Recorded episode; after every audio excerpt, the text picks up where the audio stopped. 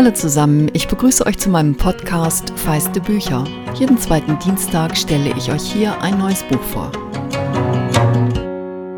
Wie wählt ihr eure Bücher aus? Lest ihr sie auf jeden Fall zu Ende oder legt ihr auch mal eins beherzt weg? Es gibt Bücher, bei denen stolpere ich schon auf den ersten Seiten über einen Satz, manchmal reicht auch schon ein Wort, bei dem ich denke, nee, das wird nichts mit uns aber den allermeisten Büchern gebe ich mindestens 50 Seiten.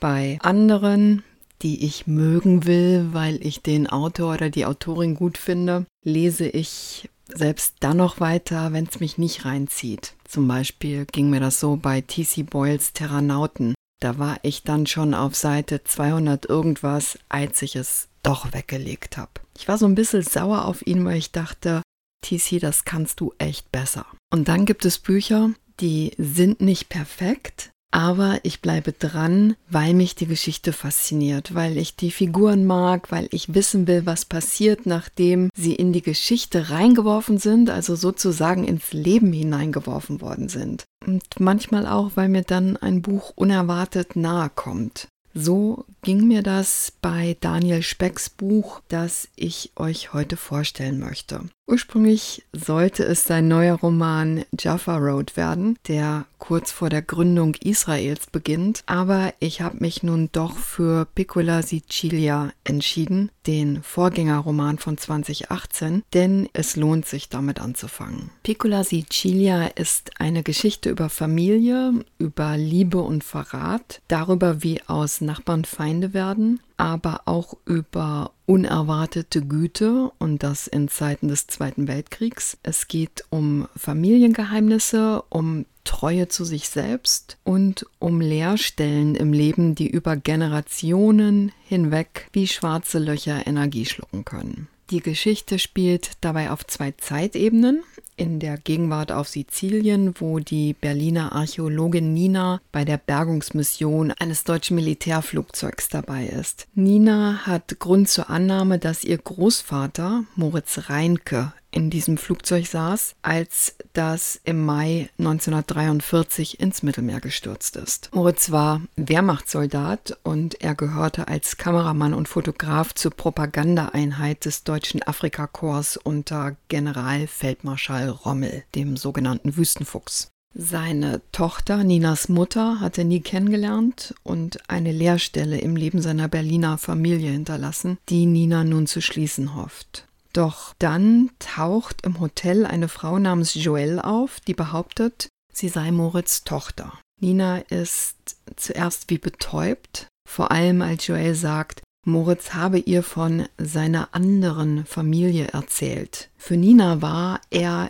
ihr verschollener Großvater und jetzt sollen plötzlich sie und ihre Großmutter und ihre Mutter die anderen sein. Kann das alles wahr sein? Was erzählt ihr diese Frau? Parallel zu Joels Erzählungen tauchen wir in die Hauptgeschichte des Buchs ein. Speck nimmt uns mit ins Jahr 1942 nach Piccola Sicilia. So hieß damals das Hafenviertel in Tunesiens Hauptstadt Tunis. Er beschreibt eine multikulturelle Welt, in der Araber, Juden, Italiener und Franzosen friedlich nebeneinander lebten. Lange scheint die Stadt wie ein Safe Haven eine sichere Zone zu sein in einer Welt, die aus den Fugen geraten ist. Doch dann übernehmen die Nazis die Kontrolle über die Stadt und alle Versuche des Beek von Tunis, schützend seine Hand über die jüdischen Gemeinden zu halten, sind vergeblich. Und damit sind wir an einem Punkt in der Geschichte und auch in der Historie, in der niemand nicht mehr Stellung beziehen kann. Bevor ich euch noch ein bisschen mehr verrate, möchte ich euch diesmal den Prolog des Buchs vorlesen, der aus Ninas Sicht vorangestellt ist.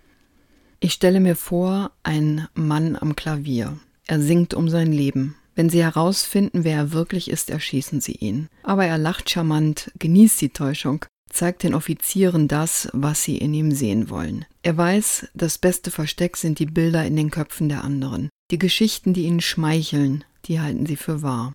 Alle Offiziere singen mit. Wie einst Lili Marleen. Von den stuckverzierten Mauern des Grand Hotel Majestic, die schon alle Sprachen der Welt gehört haben, hallen ab jetzt nur noch deutsche Worte. Die Sprache der Eroberer, die am Vortag alle Gäste hinausgeworfen und jedes Zimmer besetzt haben, vom Keller bis unters Dach. Nur die Mauern wissen, dass auch das, wie jedes andere Unglück oder Glück dieser Welt vorübergeht.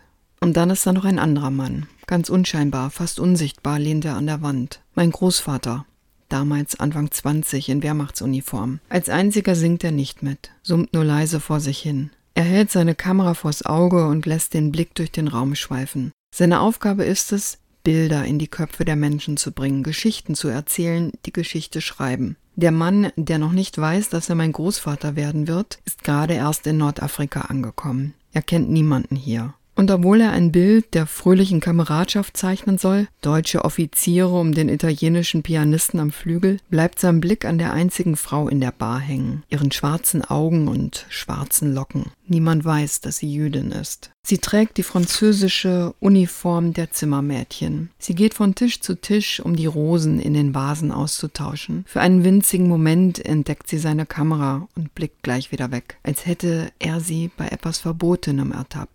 Und tatsächlich ist es nicht allein Jasminas rätselhafte Schönheit, die seine Aufmerksamkeit fesselt oder die Frage, warum sie ihr selbst nicht bewusst zu sein scheint. Nein, ihm fällt als einzigen im Raum auf, dass die Rosen, die sie aus den Vasen zieht, ebenso frisch sind wie die, mit denen sie sie ersetzt. Dass sie die Tische beim Flügel zweimal besucht und ihre Augen nicht von Viktor, dem Pianisten lassen kann. Was er nicht weiß, ist, dass Jasmina in Wahrheit hier ist, um Viktor nah zu sein, um sich in den Mantel seiner Stimme zu hüllen. Die Stimme, nach der sie süchtig ist, seit sie ihr in den Nächten der Kindheit die Angst genommen hatte, verloren zu sein, dass sie ihn beschützen will und bereit wäre, für ihn zu sterben. Was aber weder Jasmina noch der deutsche Soldat wissen, ist, dass sie die Frau seines Lebens oder besser seiner drei Leben werden sollte. Drei Masken eines Chamäleons zwischen den Welten, die noch vor ihm liegen und die ich erst jetzt, 75 Jahre später, Schicht um Schicht freilege, als ungebetener Gast, als Archäologin in verbotenem Terrain. Wenn Trauma der Verlust eines wesentlichen Teils von uns selbst ist, wie das Gefühl von Geborgenheit, Glück oder Gegenwart, dann sind meine Verwandten, also alle, die in diese Geschichte verstrickt sind, Juden, Christen und Muslime, auf die eine oder andere Weise traumatisiert, mich selbst eingeschlossen. Und wenn ich nicht die Hoffnung hätte, dass man trotzdem wieder ganz und lebendig werden kann, wer sonst? Jasmina, Viktor und Moritz, die Leben der drei werden für immer miteinander verwoben. Der jüdische Viktor und der deutsche Moritz werden einander auf unerwartete Weise das Leben retten. Für diesen Teil der Geschichte gibt es ein historisches Vorbild, das zum Ausgangspunkt für Specks Roman geworden ist. Richard Abel, ein deutscher Unteroffizier, hat in Tunesien fünf gefangenen Juden zur Flucht verholfen. Die ganze große Geschichte drumherum ist dann Specks Imagination. Doch auch die hat er mit vielen Recherchen unterfüttert. Er war in Tunesien im Hotel Majestic, in Archiven und Museen, hat sich mit Unterwasserarchäologie vertraut gemacht und viel über den Afrikafeldzug gelesen. Getrieben von der Frage, warum werden aus Nachbarn Feinde? Wie gelingt es anderen, ihre Menschlichkeit nicht zu vergessen? Denn neben Moritz wird auch eine arabische Familie sich dem Hass widersetzen. Wie kann eine Annäherung aussehen, die Frieden ermöglicht?